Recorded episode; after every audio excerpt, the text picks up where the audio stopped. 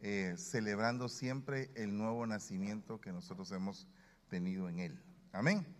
Vamos a orar y le quiero explicar un poco acerca de estos temas y me gustaría muchísimo que profundizáramos en esto que vamos a platicar el día de hoy.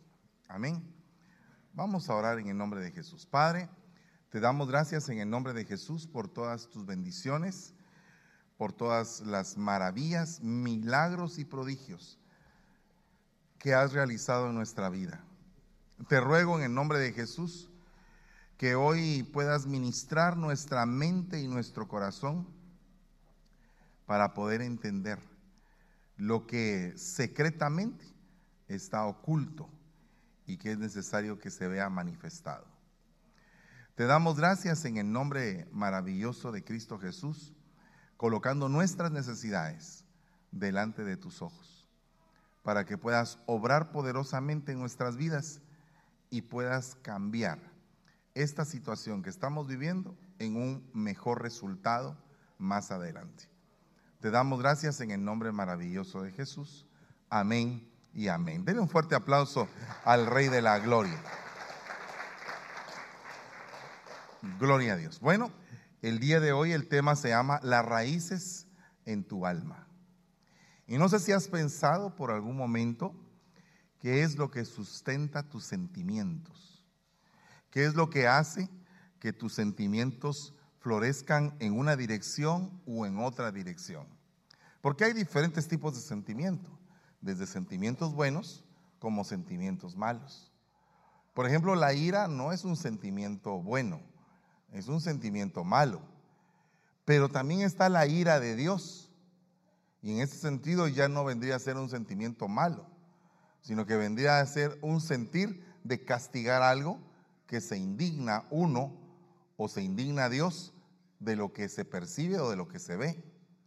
Tal es el caso de que, por ejemplo, la Biblia dice, airaos, pero no pequéis. O sea que te da el espacio para tener ira, pero debe de ser una ira controlada al punto de que esa ira no se vuelva pecado.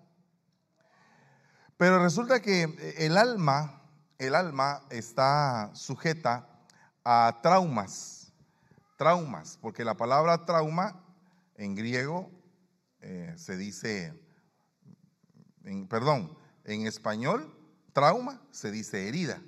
En griego se dice trauma. Entonces, mm, todos nosotros hemos tenido algún tipo de trauma, pero hay que ver cuál fue el efecto posterior al trauma que tuvimos. Cómo fue afectado nuestra psiquis, nuestra mente, nuestro corazón con respecto al trauma. Cómo fue que procesamos ese trauma. Por ejemplo, un abuso, una violación, un abuso sexual, cómo, cómo pudo haber sido procesado, porque pueden haber diferentes síntomas producto de un abuso sexual. Por ejemplo, puede, puede mm, darse que un abuso sexual provoque una inclinación hacia el mismo sexo. O sea, al sexo que uno tiene, se inclina al mismo sexo que cometió el abuso. Puede ser que, por el contrario, se despierte una lujuria desenfrenada y que la lujuria sea producto de una situación sexual que causó un trauma. Puede ser que haya una aberración por todo lo sexual y que la persona se vuelva asexual. Entonces, definitivamente cómo se procesa un trauma eh, difiere de una persona a otra. O sea, cada quien procesamos nuestras heridas de la manera como vamos pudiendo. Pero de pronto viene el Señor Jesús y tiene que cambiar esas cosas. ¿Cómo lo hacemos? Bueno, la Biblia dice que tenemos que renunciar.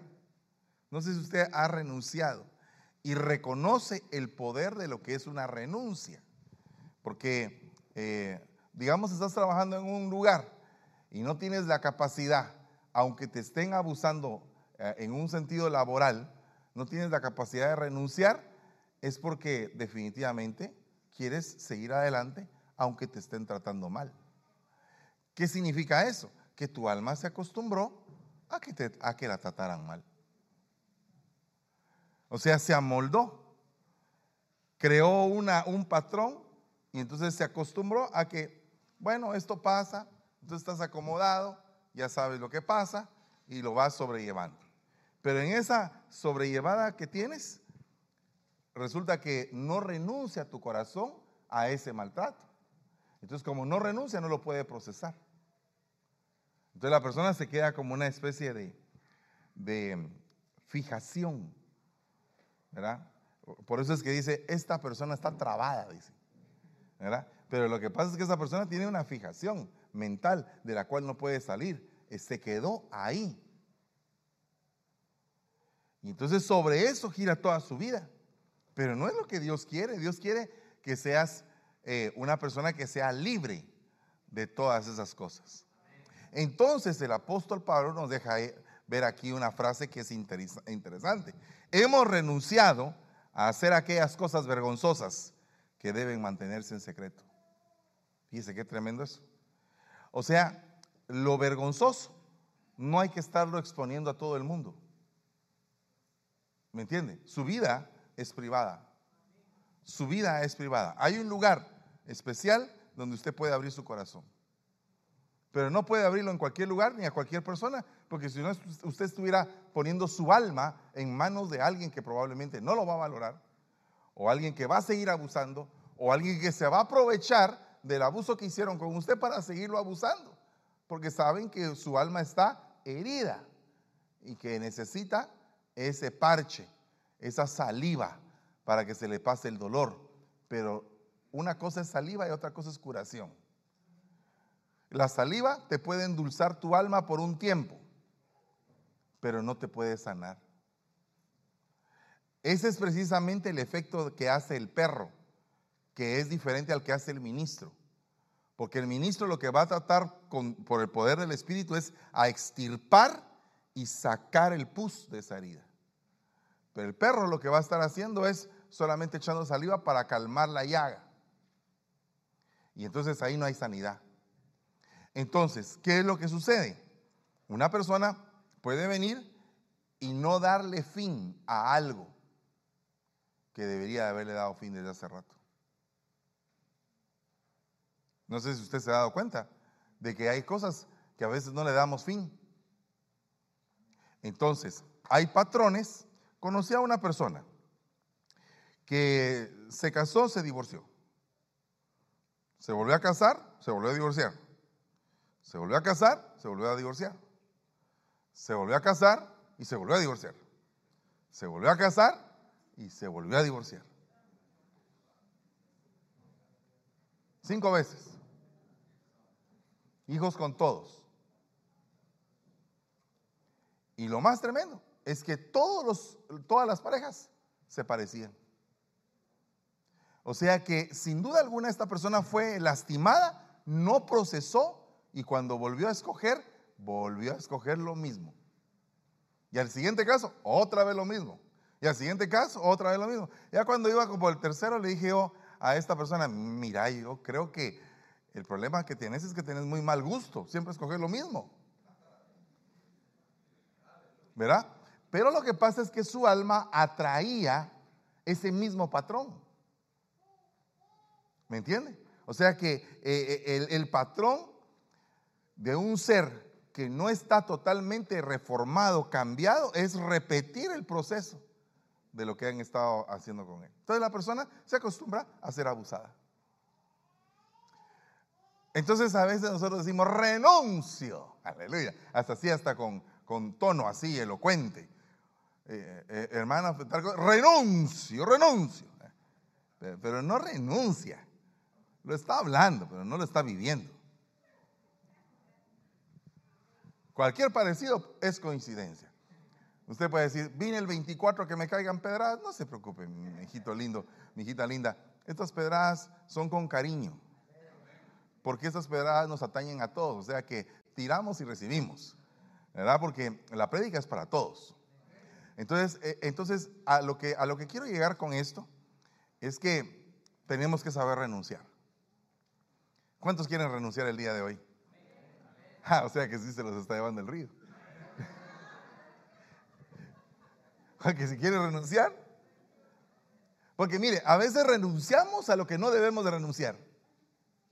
Y no renunciamos a lo que deberíamos de renunciar. Por ejemplo, renuncio, me voy de esta iglesia. ¿Por qué se va a ir? Si aquí también que la estamos pasando. ¿Por qué no renuncia mejor a ese patrón que tiene?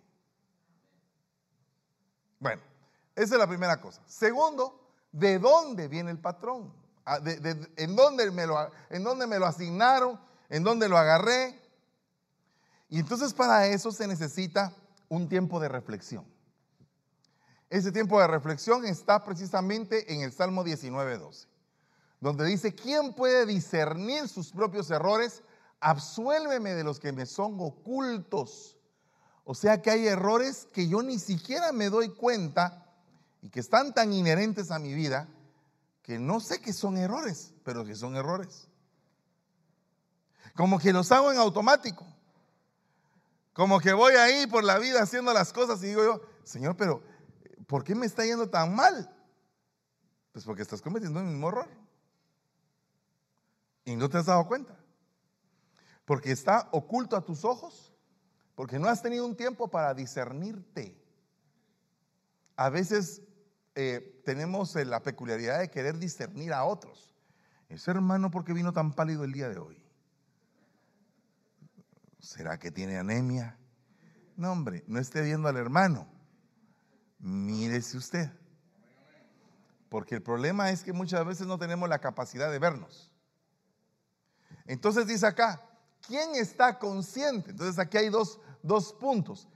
El discernimiento y llevar, una vez que ya discerniste, llevar eso a la conciencia. Es el mismo versículo en otra versión.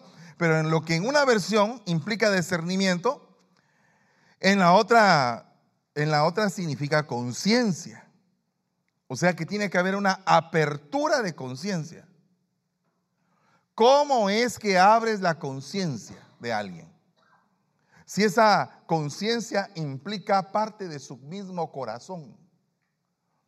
Y el corazón tiene capas, donde las capas que se ven por fuera no son precisamente las más profundas.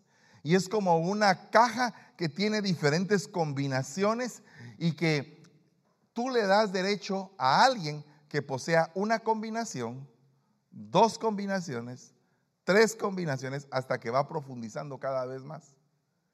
Hasta que se llega a dar cuenta la persona de quién eres. Algunos han, eh, por ejemplo, una persona que inicia, fíjese, una relación. Eh, fíjate que me gustas. Ay, que, alegre, me gustas. Pues salgamos a pasear. Salimos a pasear. Y en la segunda salida tenemos relaciones. ¿Qué pasó ahí? No había un conocimiento de la persona, pero te comprometiste con un pacto de sangre cuando no conocías a la persona. O sea, amarraste tu alma a un pacto de sangre. Te hiciste una sola carne con esa persona. Sin conocerla. ¿Y por qué es necesario conocer? Porque el problema es que ese pacto de sangre va a clamar y va a pedir cuentas. Y eso tiene que quedar anulado. ¿Te das cuenta? Entonces, ese es su silencio si me aflige, fíjese usted. Entonces, aquí hay tres, tres partes que están íntimamente ligadas a los patrones que seguimos, a la forma como caminamos, cómo nos conducimos, cómo hacemos las cosas, a nuestra propia vida. Tres cosas que están ligadas a nuestra vida es lo ancestral, porque venimos de algún lugar, de alguna familia, venimos eh, pues procedentes de un árbol genealógico. Y no sé si tú te has puesto a escribir acerca de tu árbol genealógico. ¿Hasta dónde llega tu conocimiento de quiénes fueron tus parientes? Por ejemplo, en mi caso, por ejemplo, en mi papá y mi mamá. En mi papá conozco el nombre de su papá y el nombre de su mamá. Y eso es todo lo que conozco. O sea que solamente llego a mi papá y a mis abuelos. En el caso de mi mamá, conozco hasta mis tatarabuelos. Por el lado de, de mi mamá, por el lado de su mamá. Por el lado de su papá, no conozco más que solo a su papá. Usted me pregunta, ¿cuáles eran los nombres de tu abuelito materno? Dios, yo realmente conozco cuáles son los nombres, pero si me dicen de tu bisabuelito materno, no sé. Entonces como que hubo, hubo algo que se cortó ahí, pa. Y, y estoy en un, en un punto donde desconozco cuáles son esas herencias. Amén. La segunda parte es el proyecto o sentido de su creación. O sea, ¿para qué fuiste creado? ¿Bajo qué términos? Por ejemplo, eres hijo de fornicación, eres hijo de otra mujer que estaba fuera del matrimonio legal con tu papá, eres ah, hijo de la esposa, pero tu papá tuvo otras mujeres con varios hijos y tienes medios hermanos.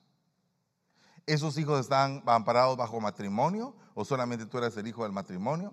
¿Quedaste tú aislado? ¿Eras el único hijo? ¿Cómo fue que fuiste concebido? ¿Fuiste algo fortuito, entre comillas, fortuito, porque no hay nada fortuito? Sino que entre comillas fue una situación que se dio fortuitamente entre tu papá y tu mamá, no se volvieron a ver. ¿Te abandonaron cuando eras pequeño? O sea, eh, eh, es una, es una hoja, es una hoja de vida que le estaba yo explicando hace como 15 días, o no sé cuánto en, esto, en estos días, e, el proyecto sentido de tu creación. ¿Qué fue lo que pasó? O resulta que tus papás se casaron y te tuvieron a ti en una cuna llena de amor, enamorados ellos, vivieron juntos toda la vida, tú viviste con ellos hasta el día que te casaste, te entregaron en un altar. Entonces todos esos procesos influyen en tu proyecto de vida, influyen en cómo ves tú la vida. Y la tercera cosa es la vida consciente. Desde los tres años en adelante se aproxima el momento en que despierta tu mentalidad a ver qué es lo que te rodea. Porque muy raras personas se recuerdan de cuando tenían dos años. Casi ninguna persona se recuerda cuando tenía un año. Pero de pronto, como que viene a la luz tus primeros recuerdos. Empiezan poco más o menos como a los tres años, cuatro. Cuando, no sé si tú ahorita y te vas y empiezas a pensar cuál es tu primer recuerdo que tienes de la vida. O sea, la primera cosa de la que te recuerdas que tienes memoria. Y te vas y te vas y te vas y te vas. Ay, me recuerdo que estaba en mi cuna con un Pepe. ¿Verdad? Fíjese que yo tengo eh, el recuerdo que tengo más antiguo que yo creo porque le estaba preguntando a mi mamá, pero el recuerdo más antiguo es de un día que me dio fiebre. Mi mamá estaba viendo una serie en la televisión que se llamaba Combate y estaban apareciendo unos tanques. Y yo eh, tuve una pesadilla esa noche que soñé que un tanque tenía un montón de agujas de inyecciones y que me estaban picando. Haga de cuenta que esa fue mi primera pesadilla. Ah, ya me estoy ministrando yo con usted, hermano. Después usted va a decir, ah, por eso es que el pastor es así. Pero fíjese, e, e, ese es como que el primer recuerdo vago que tengo. Estoy hablando de cuando tenía como unos, dice mi mamá que tenía como unos dos años, dos años y medio. Entonces, eh, la vida consciente empieza a formar un archivo, un archivo, un disco duro. ¿Qué hay en ese disco duro? Ese disco duro tiene una clave, un código que no todo el mundo tiene. Pero que de pronto pasa, alguien marca el código y empieza a abrir tu disco duro. Y ese es el Espíritu Santo. Entrando a tu vida, limpiando tu casa, sacando toda la podredumbre, todo recuerdo, toda maldad, metiendo una semilla nueva, un chip nuevo, algo que genere una nueva forma de pensar, de vivir, de sentir, de respirar, de pensar. Y entonces el problema es Denle un fuerte aplauso al Señor. A ese punto se le llama metanoeo, una chispa en la mente que te cambia todo. Que puedes ver la vida de una manera distinta de como la ves.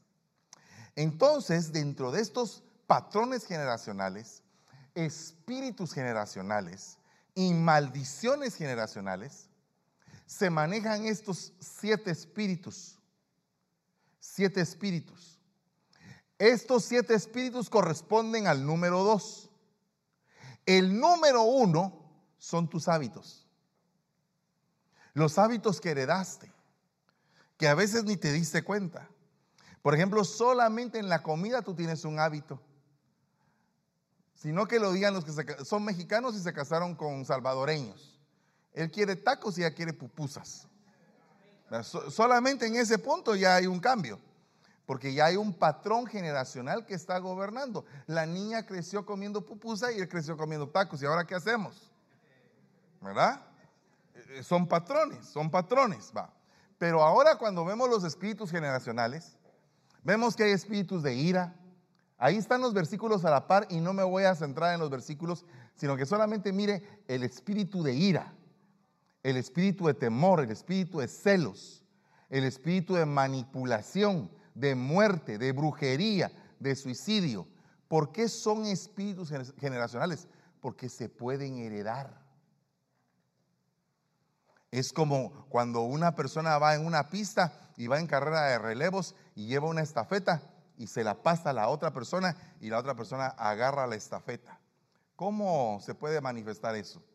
Padres iracundos, hijos violentos. ¿Por qué? Porque cuando se enojaban, les pegaban, casi que eran tortura la que hacían con los hijos. No hacían corrección.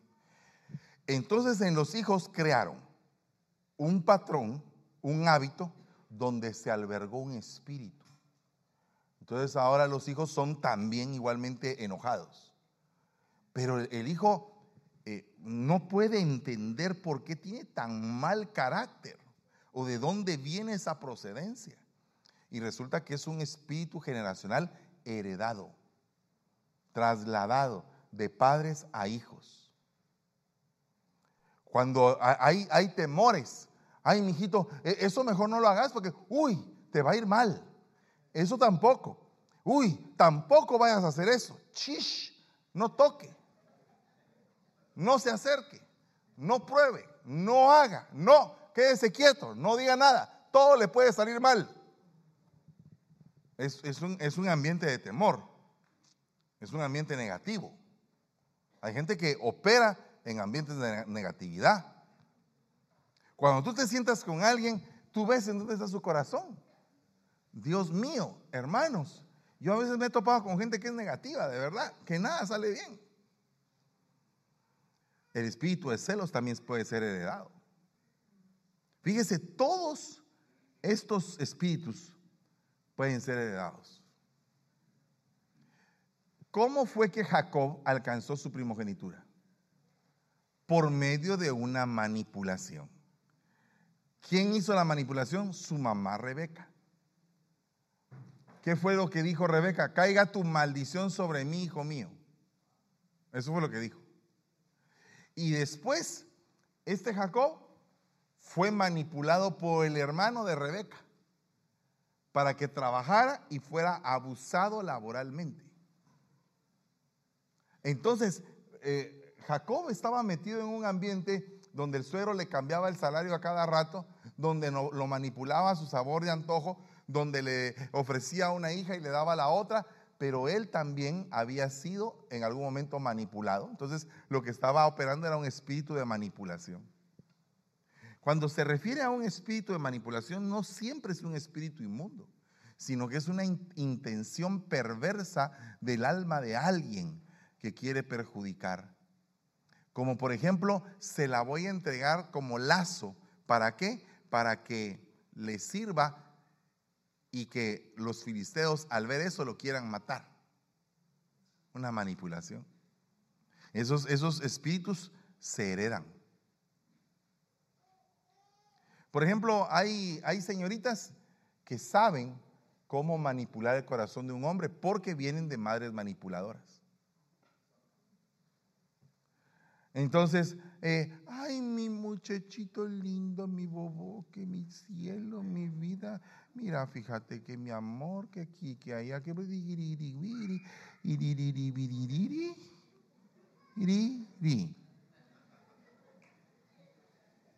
y en todo aquel, aquel se va, sí, sí, sí, cariño, sí, mi cielo, sí, mi vida, sí, sí, sí. Y los hijos están viendo todo el proceso. Y después, la mamá encima de eso se acerca a la hija y le dice, ya viste, le sacamos a tu papá el carro. Y la hija dice, sí, mami, bravo, qué buena onda. Lo logramos. Y es una manipulación heredada. Aunque no aplauda ni diga amén ni nada, eso no se preocupe. Usted se benecer San Francisco, lo amo y lo bendigo. La brujería, ah, la hermano. La gente que ha estado metida en centros espiritistas y les enseñan a los hijos a hacer espiritismo también. Espíritu heredado. Y por último, solo le tocan a algunos el espíritu de, suicidio. El espíritu de suicidio viene producto de la inconformidad de la vida, que nada te satisface, nada te gusta, todo te desagrada, todo lo empiezas a ver mal y dices, ¿para qué quiero la vida si todo esto está mal? En un momento crítico, Job dijo, prefiero el estrangulamiento. Así dijo, prefiero el estrangulamiento a estar pasando por esto. O sea, le perdió el sentido a su vida. Y el Señor en ese momento lo empieza a levantar, empieza a levantar, pero había trabajado con el alma de Job. Entonces, ese es el espíritu generacional. Y la maldición generacional es cuando los padres insultan de tal manera a los hijos que les dejan marcado el corazón, huellas perennes que cuesta arrancarlas. En el nombre de Jesús hay que arrancarlas. ¿Verdad? Pero hay palabras que fueron tan hirientes dadas por los padres a los hijos o por los abuelos a los padres y de los padres a los nietos. Entonces la maldición continúa porque nunca se deciden a romperla. Nunca se deciden a hacer una parada y decir, voy a ver qué es lo que está pasando con mi vida. Entonces, con respecto a esto, los patrones generacionales, llegamos a la, a la conclusión que son procesos conductuales y habituales que se van transmitiendo a la siguiente generación. El espíritu generacional son esferas generacionales de tipo espiritual que visitan cíclicamente a las generaciones posteriores. Y las maldiciones generacionales son herencias que se dan de boca en boca, se transmiten como traumas que se generan y se vuelven semillas de maldad y contaminan y destruyen el corazón de la generación siguiente. Estas maldiciones pueden pasarse hasta la cuarta generación.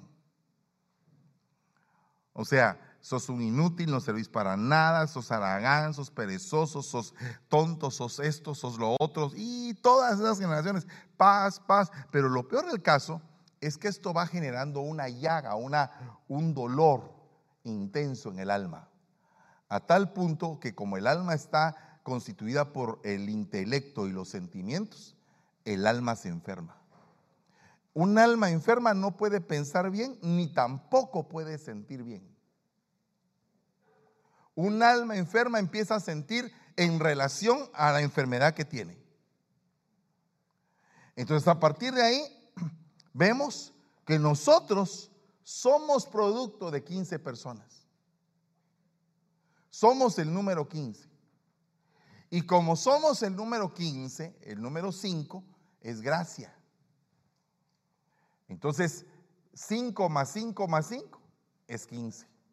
O sea que nosotros vendríamos a ser esa persona en la cual se va a derramar la gracia del Padre, la gracia del Hijo y la gracia del Espíritu Santo para romper con el efecto nocivo que ese árbol genealógico nos pueda haber dado. Amén. Pero ¿cómo, ¿cómo voy a saber yo de qué me está librando el Señor? Entendiendo quiénes fueron mis antepasados. Y si no tengo conciencia de eso, tengo que entender también que alguien me lo puede revelar, que es el Espíritu Santo. Y que a través de ese discernimiento de mi propio yo, del entendimiento de quién soy yo, y hablándome el Señor a mi vida, me va a hacer entender de dónde vengo, qué estoy haciendo y a dónde voy. Ese es el caso específico de Jeremías. Porque Jeremías se topó con un trauma, que él era joven. Ese trauma estaba sustentado por el temor. Yo no puedo hacer nada, Señor, yo soy joven. El Señor le dice, momento, cambia, cambia eso. Córtele, mi chavo, dijo aquel. Haga esto. Piense claramente que yo a usted lo escogí lo preparé y lo puse como profeta antes de que usted estuviera en el vientre de su madre. Entonces, ¿qué significa eso? Que Dios te puede revelar lo que va, va, a servir para romper con tu situación actual. O sea, lo que va a romper con la enfermedad de tu alma. Lo que va a romper con el sentimiento erróneo que estás teniendo en este momento. Con respecto a tu vida en general. Dígase joven, porque hay un joven, una joven, que dice, ¿qué sentido tengo a la vida? Encuéntrale sentido buscando la guianza del poder del Espíritu Santo. Y, el Espíritu Santo te va a orientar y te va a decir, ¿sabes qué? No es como tú estás pensando. Yo te formé, yo te hice. Yo te preparé para ese tiempo. Veniste en un hogar bajo ciertas características porque es necesario preparar tu espíritu. Es necesario formar en tu alma un carácter. Entonces, esa es la lucha que nosotros tenemos.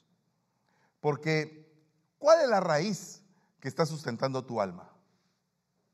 La Biblia dice, no sabes que no sustentas tú a la raíz, sino la raíz te sustenta a ti. Entonces hay raíces que nos sustentan.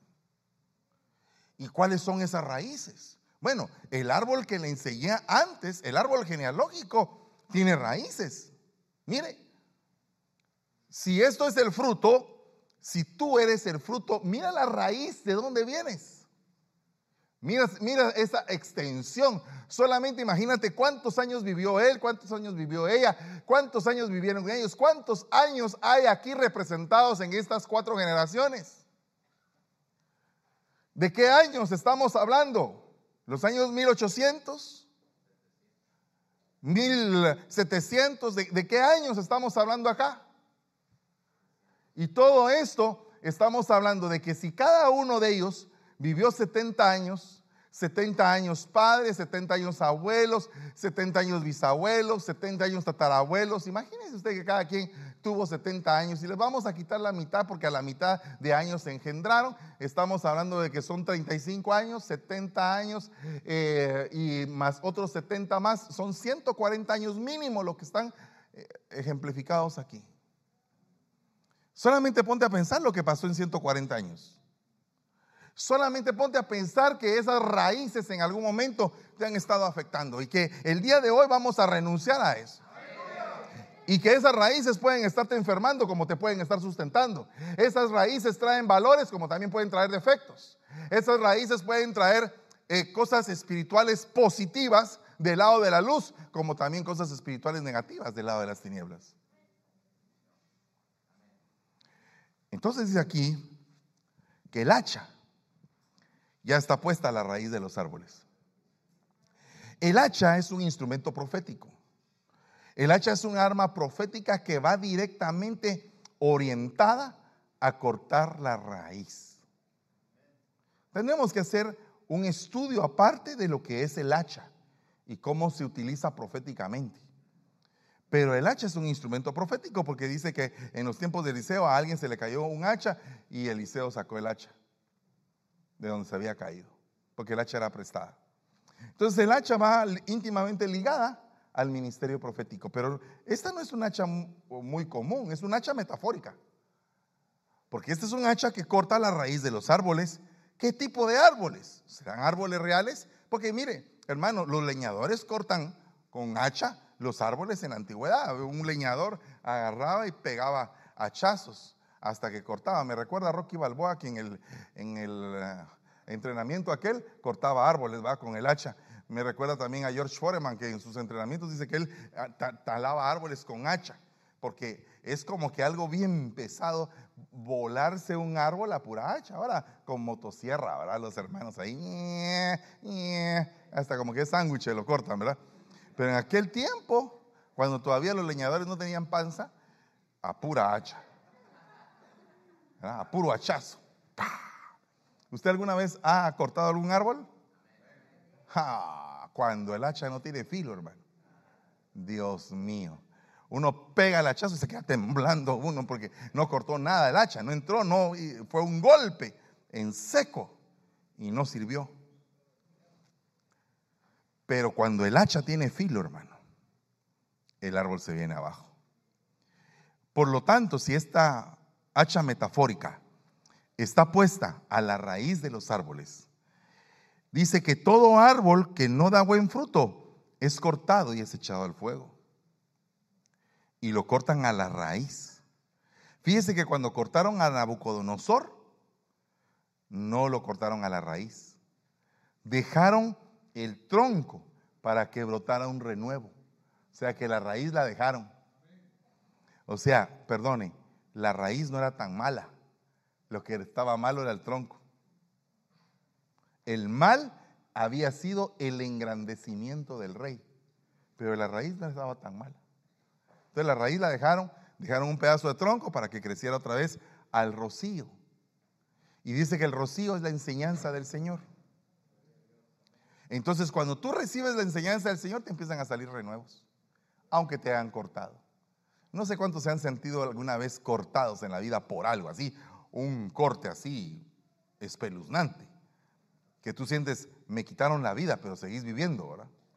Eh, eh, un corte espeluznante es una cosa bien tremenda, porque viene el hacha y ¡fum! ¡pa! te derriba. ¿Por qué te derriba? Porque lo de arriba no servía. Pero esta hacha está puesta a la raíz. Llega conmigo a la raíz. Dice la Biblia, levantando la vista aquel hombre ciego, dijo, veo a los hombres, pero los veo como árboles que caminan. Fíjese la visión. La primera visión del ciego es que nos vio como árboles. Y dice la Biblia que nosotros metafóricamente, ¿a qué me refiero metafórica? Es que en realidad no lo somos, pero es como si lo fuéramos. Metafóricamente nosotros somos el plantío del Señor árboles de justicia, plantío de Jehová. Eso eres tú, eres una plantación del Señor. Ok, pero esa plantación había que cuidarla. ¿Y será que te cuidaron o te descuidaron? Entonces, aquí hay unos problemas que aparecen directamente que atacan la raíz.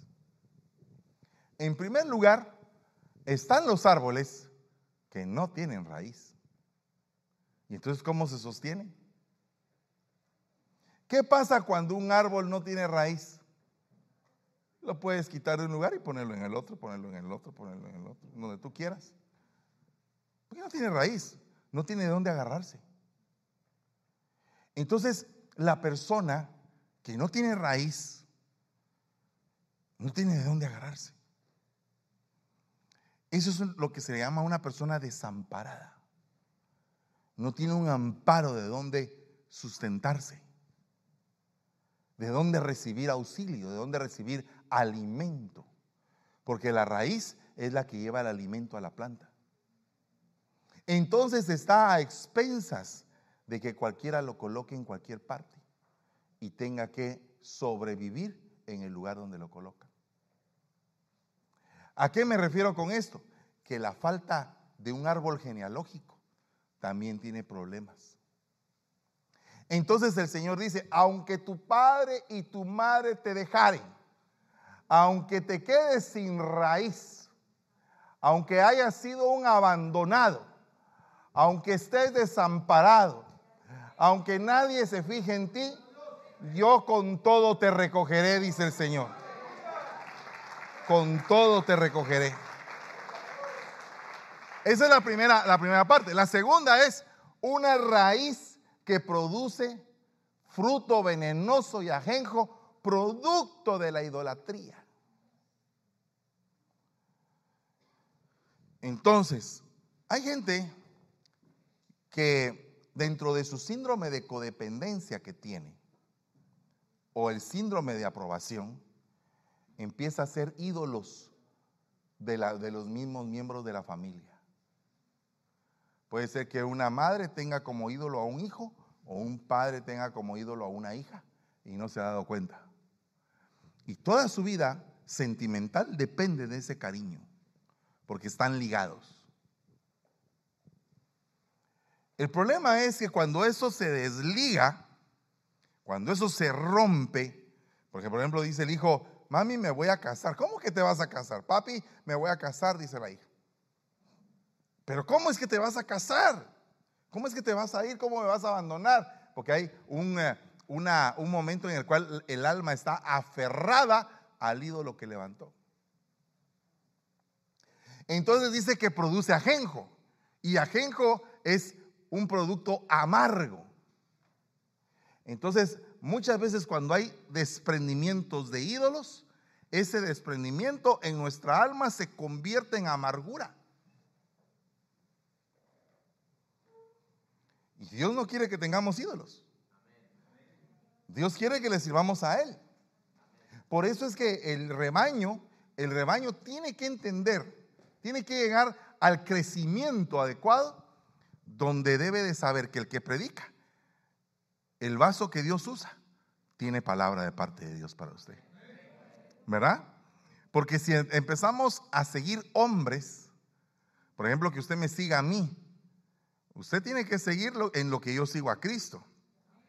Pero no tiene que seguir a la persona propiamente, sino que a la gloria que a la persona le sigue. No sé si me doy a entender. O sea, usted no puede vivir, no puede vivir a expensas de Fernando. No, usted tiene que vivir a expensas de Dios. Pero Dios le mandó como un guía a Fernando. Entonces siga a Fernando en lo que Fernando le diga, pero con el cuidado de no caer en idolatría. Porque el incienso es exclusivo de Dios, hermano. Aquí no le esté levantando incienso a nadie, sino que levante su incienso, que su boquita preciosa sirva para alabar al Señor. Y que sea alejada toda idolatría de su corazón, que lo único que produce la idolatría es ajenjo, amargura. Entonces, eh, otra cosa importante es que Hebreos 12:15 dice que no haya precisamente una raíz de amargura que te aparte de la gracia de Dios. Entonces a Dios no le gustan los amargados, hermano. A Dios no le gustan los amargados. Libérese de toda amargura, procese lo que tiene que procesar, libérese del mal recuerdo libérese del mal sabor, libérese de eso. Pero entonces hay una medicina. ¿Cuál sería la medicina? La medicina que Dios nos deja, la, la medicina más poderosa que existe en el reino de la luz, ¿sabe cuál es? ¿Cuál cree usted que es la medicina más poderosa? Oiga lo que le estoy diciendo, lo que le estoy diciendo. La medicina más poderosa en el reino de la luz el perdón. Padre, perdónalos, porque no saben lo que hacen. Al decir no saben lo que hace, están actuando por instinto, están actuando por sus sentimientos, por sus emociones, sin darse cuenta que me están matando. Entre comillas, porque a él no lo mataron, él entregó su vida. Entonces dice acá, porque la raíz de todos los males es el amor al dinero. Esa es otra raíz bien tremenda que ocurre, hermano.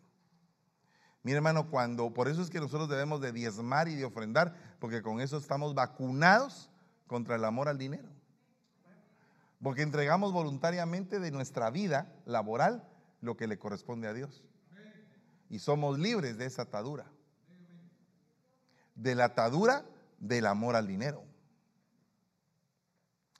Pero fíjese que hay padres que le enseñan a sus hijos a amar el dinero y no a Dios. Hay padres que les enseñan a sus hijos más a estar en un momento, en un lugar de ambición, que en un momento de relación con el Señor. Y algunos papás le dicen a sus hijos, a mí Dios no me va a dar nada. El trabajo es lo que a mí me paga. Imagínense a dónde están llevando a esos hijos. ¿A qué nivel lo están llevando? Al nivel del amor por el dinero. ¿Mm? Yo no estoy diciendo que usted no tenga dinero, esas son otras cosas. Yo no estoy diciendo que sea malo tener un billete así entre la bolsa, si tiene mil mejor. Eso no está, eh, siempre y cuando no ponga su corazoncito ahí, sino que ponga su cerebro y su intelecto para saberlo administrar, no hay ningún problema. Pero el problema es enseñarles a nuestros hijos, a nuestra siguiente generación, una herencia, convertirnos nosotros en la raíz que el Señor reprenda al diablo de que nuestros hijos se vuelvan ambiciosos. Entonces dice acá, yo destruí al amorreo, al arrogante, yo lo destruí por arriba y su raíz por abajo, doble destrucción. Pero la arrogancia, hermano, cuando, cuando empezamos con que, ay, mi hijo es extraordinario, mi hija es extraordinaria, mis hijos son super duper, gloria a Dios, pero tampoco lo estés diciendo tanto, pues. Mejor, digamos, pertenecemos a una comunidad cristiana donde todos nos estamos esforzando por ser mejores. ¿Verdad? Donde todos somos unos campeones de la fe, donde somos, eh, somos corriosos, somos entregados, somos eh, insistentes, nadie nos saca, que te queremos estar, somos eh, personas de firme convicción. Porque eso es realmente lo que lo prospera a uno. Porque cuando una persona es de firme convicción, es de seguro, 100% que Dios está en medio de eso.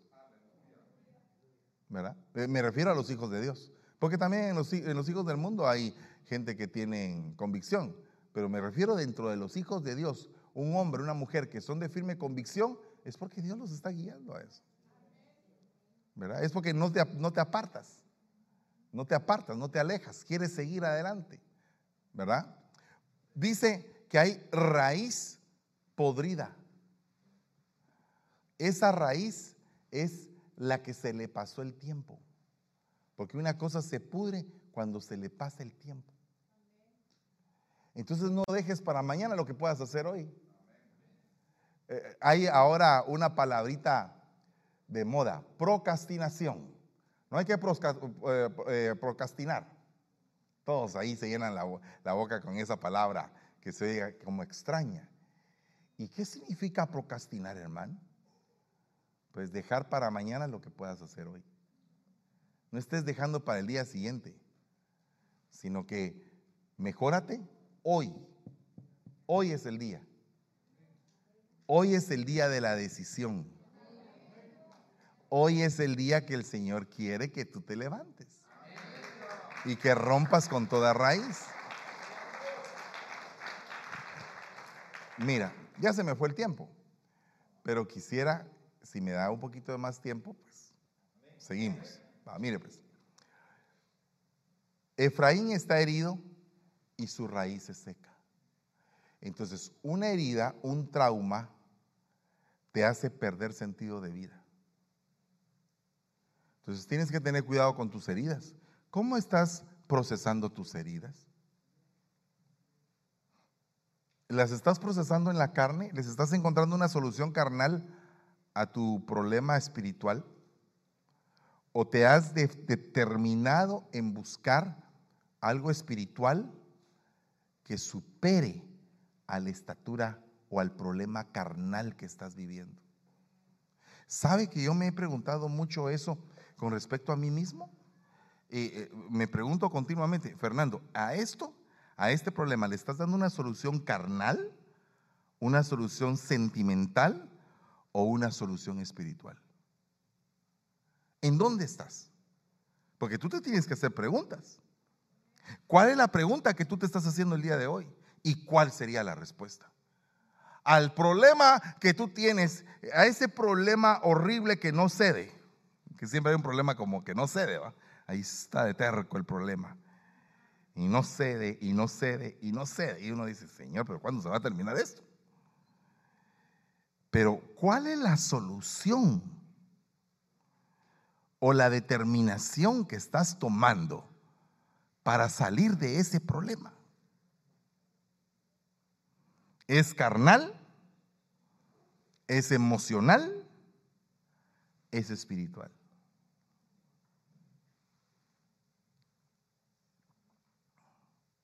Amén. Me está haciendo daño. Lo voy a destrozar. Me voy a gozar pegándole. Voy a llorar, me voy a matar porque nadie me quiere. Señor, perdónalo por lo que me hace. Ten misericordia de él. Pero esto que me hace no va a causar efecto en mí. En el nombre de Jesús yo me cubro con la sangre de Cristo. Te tengo, Señor, como escudo. Y si tú eres mi escudo, ¿quién? ¿Quién me va a poder atacar?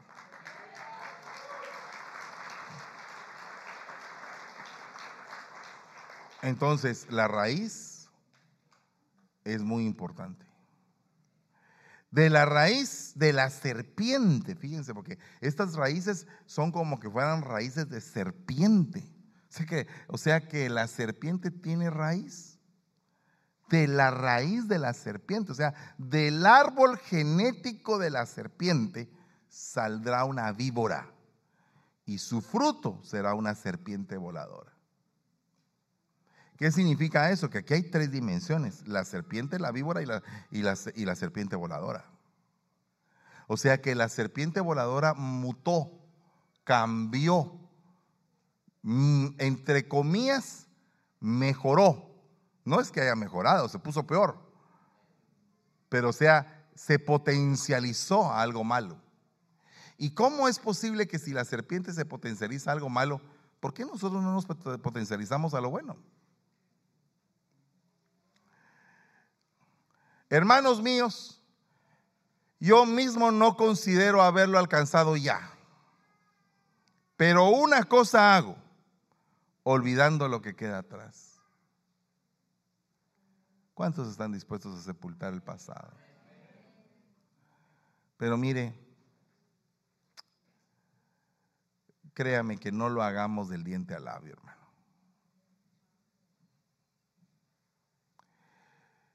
hagámoslo con un criterio bien definido de lo que vamos a hacer. Porque yo no sé si tú has aprendido a perdonar, pero no puedes olvidar lo que queda atrás si no te decides a perdonar. A perdonar verdaderamente, a ser libre. Hoy en la mañana hubo una gran liberación allá en Contracosta y la gente estaba muy, muy tocada por el Espíritu. Y me ponía a meditar yo y decía, Señor, por favor, permite que haya una liberación poderosa.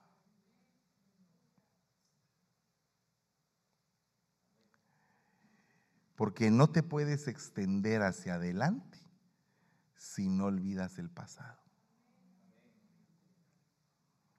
Entonces cuando, cuando volvemos a decir, ah, ese, ese, ese hermano está trabado. ¿Cómo así que está trabado? ¿Dónde está trabado? ¿Está trabado en una rama? No, está trabado en que no, no puede seguir adelante porque no deja lo de atrás.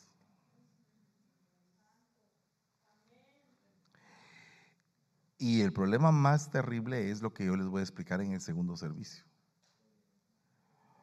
Cuando habla de cómo esto se transforma en una enfermedad corporal y cómo el no olvidar el pasado se transforma en una dolencia en tu cuerpo, a tal extremo de que el cuerpo se puede enfermar por no haber procesado tú lo que debías de haberte liberado mentalmente.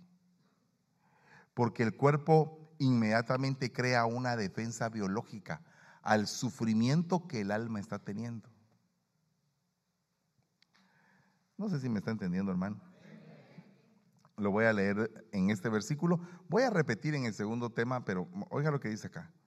No voy a repetir el tema, voy a repetir un pedacito de este tema que le voy a leer, porque necesito ministrar. Si yo reedifico lo que en otro tiempo destruí, ¿se da usted cuenta? Lo voy a decir de esta manera, si yo me vuelvo a echar los tragos cuando ya los dejé, si yo me vuelvo a echar un cigarro cuando ya lo dejé, si yo vuelvo a ver pornografía cuando ya la dejé, si yo eh, empiezo a mentir otra vez cuando ya lo dejé. ¿Qué está pasando en ese caso? Perdóneme, ¿qué está pasando, hermanos? Lo que está pasando es que el espíritu cíclico volvió a llegar y volvió a preguntar, parece que estás solo, parece que estás barrido, estás limpio, ya te limpiaron con la sangre de Cristo. Pero ahora vienen siete conmigo. Entonces te vamos a llenar. entonces el postrer estado de esa persona es peor que el primero. Porque empezó a edificar ruinas que habían quedado destruidas, dejando lo que queda atrás. Así que todos los que hemos alcanzado la madurez, pensemos de esta forma. Y si pensáis otra cosa, también eso os lo revelará el Señor. Los que hemos alcanzado madurez, tú, si vienes a esta iglesia y has tenido ya años de venir, tienes que pensar que Dios te quiere madurar en esta casa. Y es necesario que dejes atrás. Voy a hacer un llamado, mira. El llamado que quiero hacer es a aquellos que en algún momento han estado reedificando lo que ya estaba destruido. Hoy no quisiera que tal vez, o no sé, vamos a ver cómo lo hacemos. Los que tienen ese problema pueden ponerse de pie y venir aquí, hombres y mujeres, y decir, ya no quiero reedificar lo que destruí ya no quiero reedificar lo que está destruido. Ya no quiero volver a, a levantar eso.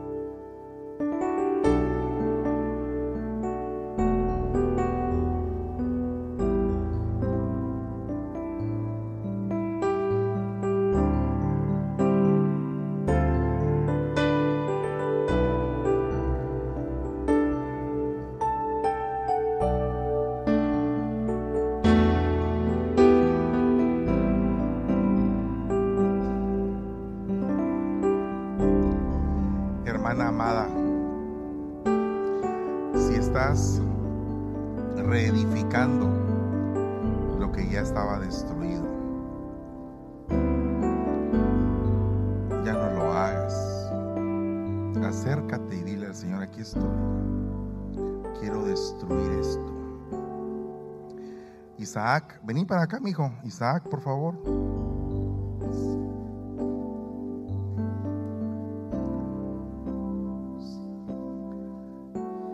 micrófono a Isaac, por favor, un momentito.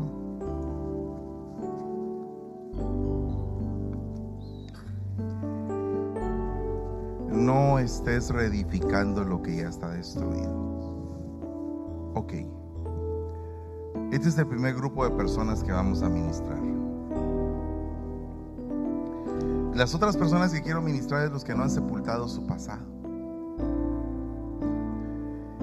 si aquí hay alguien que no ha sepultado su pasado, véngase y dígale, Señor, hoy quiero renunciar a ese pasado de dolor. Si tienes un problema con tu pasado, hoy dile, Señor, yo quiero sepultar mi pasado. Ese trauma que he vivido, ese dolor que he tenido por tanto tiempo, esa situación que me ha acontecido. Hay momentos en los cuales te cuesta hasta respirar porque estás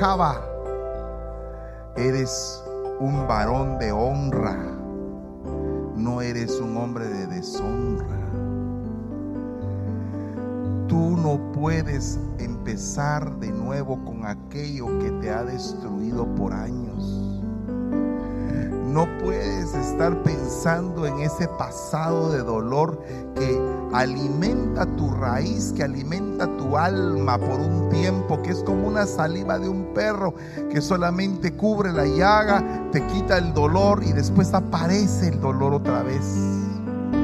No puedes estar metido en buscar soluciones que no son soluciones espirituales. Hoy el Señor está estableciendo sobre tu vida un cambio poderoso para que puedas levantarte como un hombre valiente, como un hombre guerrero, como un hombre poderoso, como un hombre virtuoso. Hija, yo te bendigo en el nombre de Jesús. Yo te bendigo en el nombre de Jesús. Que desaparezca ese trauma espantoso que viviste. Que salga de tu mente y de tu corazón. Que puedas ser libre el día de hoy de esa herida que te hicieron. Que invadieron tu ser. Que golpearon tu corazón que metieron sus manos en lo profundo de tus entrañas, que destruyeron lo que tú más amabas y valorabas. Yo quiero hoy reprender espíritu de servidumbre, espíritu de servidumbre, no espíritu de servicio, espíritu de servidumbre es el espíritu que usa el enemigo para que te usen y después te tiren. Que solamente te usen por un tiempo y que dañen tu corazón y después te desprecien y te desechen. Y en el nombre de Jesús, esta tarde venimos tomando autoridad sobre toda hueste de maldad en el nombre de Jesús. Venimos declarando libertad. Venimos declarando libertad. Se rompe ese poder del pasado. Se rompe el poder del pasado en tu vida. Se establece un futuro y una esperanza.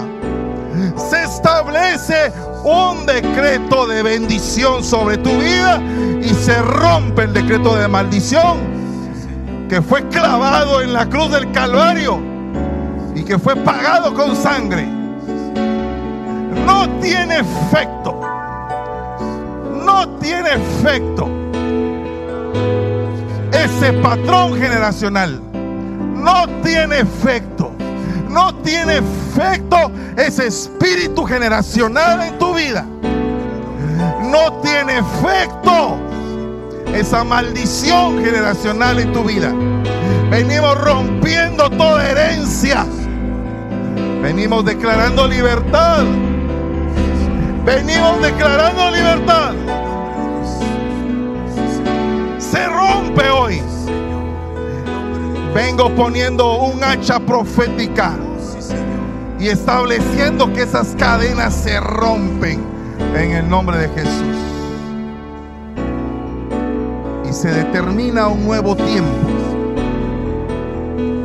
Sabes que ya el Señor pagó. Ya pagó por eso en la cruz. Sabes que eres libre. Toma tu libertad. Tómala. Toma tu libertad. Toma tu libertad. No solamente piensa en ella. No solamente no solamente es un saber, no, toma tu libertad hoy. Dile, Señor, yo soy libre, yo soy libre de esto. Yo soy libre, me lo quito. Yo no puedo continuar en esto. Venías por un buen camino, te dice el Señor. Te desviaste. Te desviaste, te apartaste, pero hoy estás volviendo a tu casa. Estás volviendo al camino. Estás enderezando el sendero de tu vida. ¿Sabes? Si ya aceptaste a Cristo, tienes al Espíritu Santo a tu favor. Y el Espíritu Santo a tu favor puede darte el poder para determinarte a tomar una decisión. En el nombre de Jesús. Necesito que a esta, a esta nena, a esta nena le agarren sus rodillas y, y quiten y reprendan toda debilidad. Toda debilidad. Agarren las rodillas de ella, bien fuerte. Dos hermanas, dos hermanas. Toda debilidad. Toda debilidad. Toda debilidad en el nombre de Jesús. Toda debilidad. Toda debilidad. Desde que eras pequeña. Desde que te caíste. En el nombre de Jesús. Toda debilidad. Toda debilidad la reprendemos. Declaramos. Diga el débil fuerte soy. Diga el débil fuerte soy. Diga el débil fuerte soy. Diga el débil fuerte soy. Hija, yo te bendigo como un padre. Te bendigo como padre. Que las bendiciones que te hicieron falta sean puestas hoy sobre tu cabeza. Que tomes fuerza. Te bendigo como padre a partir del día de hoy. Que sea lleno tu corazón de determinación y de fortaleza. En el nombre de Jesús. En el nombre de Jesús. En el nombre de Jesús. En el nombre de Jesús. En el nombre de Jesús. En el nombre de Jesús. Esta tarde el Señor te ha entregado una hacha, una hacha profética. Levante sus manos, usted mismo va a cortar esas maldiciones que no le han dejado avanzar en el nombre de Jesús. Esas maldiciones ancestrales en el nombre de Jesús, generación en generación. Pero usted tiene una hacha poderosa. Tome esa hacha poderosa y comience a desechar desde la raíz. Comenzamos, comience a cortar en el nombre de Jesús. Proféticamente agarre esa hacha. Dígale yo corto esa maldición en el nombre de Jesús. Pero abra su boca. Abra su boca. Corte usted. Es necesario que usted lo corte. Córtelo usted. Porque es que no avanzo. Porque es que no crezco. Vuelvo y caigo en lo mismo en el nombre de Jesús. Proféticamente, esa hacha profética está cortando desde la raíz ese pacto. Ese pacto que hicieron tus ancestros, tus abuelos. Desde la raíz se viene cortando. En el nombre de Jesús. Ahora es derribado, Padre, en el nombre de Jesús, Kirabaquendo. Desde la raíz, en el nombre de Jesús. Abre su boca, abre su boca. Abre su boca. Declare. Padre, yo me declaro libre de toda maldición. De toda maldición de mis ancestros. Vengo cortando como esa hacha profética desde la raíz. Es cortado, Padre, en el nombre de Jesús. Córtelo, córtelo. Abra su boca. No mire ni a izquierda ni a derecha. No mire a nadie. Este es su tiempo. Use use esa hacha profética.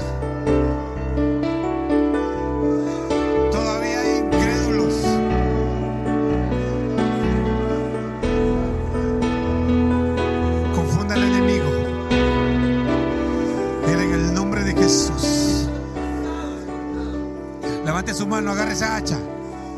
En la mano izquierda, agarre su hacha. Levante sus manos. Agarre su hacha. Esa maldición, como un acto profético, corte esa hacha. Corte esa de maldición desde la raíz. En el nombre de Jesús. En el nombre de Jesús. eh, ora por ella, por En el nombre de Jesús.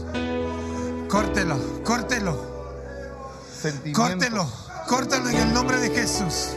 sean afirmados, sean establecidos. En el Los nombre de Jesús. sentimientos correctos. En el nombre En de el Jesús. nombre de Jesús. Todo sentimiento herido. En el nombre de Jesús. Miedo en tus sentimientos. Todo sentimiento herido. Que sea restaurado al valor original. En el nombre de En el Jesús. En el nombre de Jesús. En el nombre de Jesús. En el nombre de Jesús. En el nombre de Jesús. Tus pies estaban atados. Tenía los pies atados. Ahora el Señor te lo va a desatar para que camines y avances. Hoy, hoy, oiga, oiga bien un momento. Hoy, hoy, tú tienes una dolencia en tu cuerpo, alguna enfermedad. Es el momento de reprender y decir, esta enfermedad se va en el nombre de Jesús. Si esta enfermedad fue producida por un sentimiento, por un dolor, por un trauma, todo dolor de huesos. Acuérdate que la Biblia dice que hay enfermedades que son producto de ciertas cosas a nivel sentimental. Por no confesar mi pecado, mis huesos se empezaron a desgastar, dice. Aquel hombre le dijeron, hijo, te perdono tus pecados. Y después le dijeron, levántate y anda. Y no peques más, le dijeron al adúltero.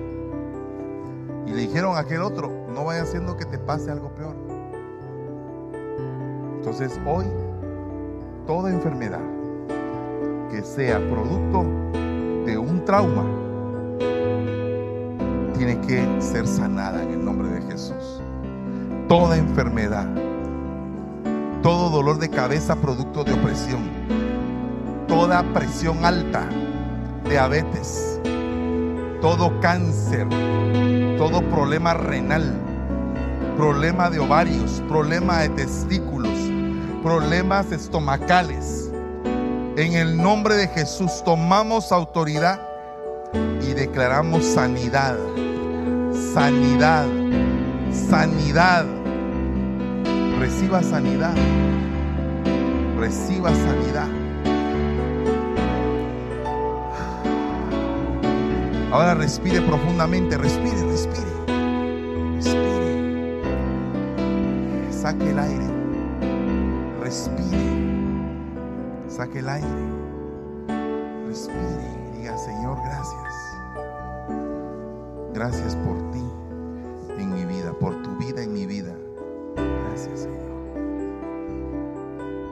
Yo soy tu morada, Padre. Te pertenezco. Fui comprado por tu sangre preciosa. Soy tuyo, no soy de nadie más. Soy tuyo. Soy tuyo, soy tu propiedad. Tómame. No quiero pertenecerle a nadie. Soy tuyo. Soy tuyo, Señor. Créelo. Dile, Señor, soy tuyo. Mi corazón es tuyo. Mi mente es tuya. Mi cuerpo es tuyo, Señor. Tu palabra dice que el que está en Cristo nueva criatura es. Las cosas viejas pasaron y todas son hechas nuevas. Esto significa que yo tengo derecho a decir que en mí todo es nuevo y todo lo viejo queda atrás. En el nombre de Jesús. Gracias te damos, Señor. Amén